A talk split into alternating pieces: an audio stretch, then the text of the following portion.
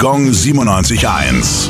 Well, the streets have a name. Ja, wo sind wir denn? Karolinenstraße, Nürnberg.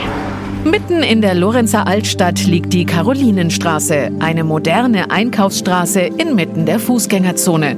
Benannt ist sie nach Prinzessin Caroline von Baden. Sie war die Gemahlin von König Max Joseph I. und damit die erste Königin des neu proklamierten Königreichs Bayern.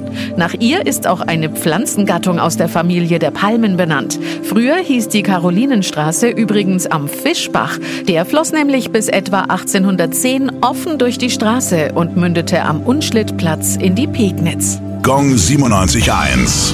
Well,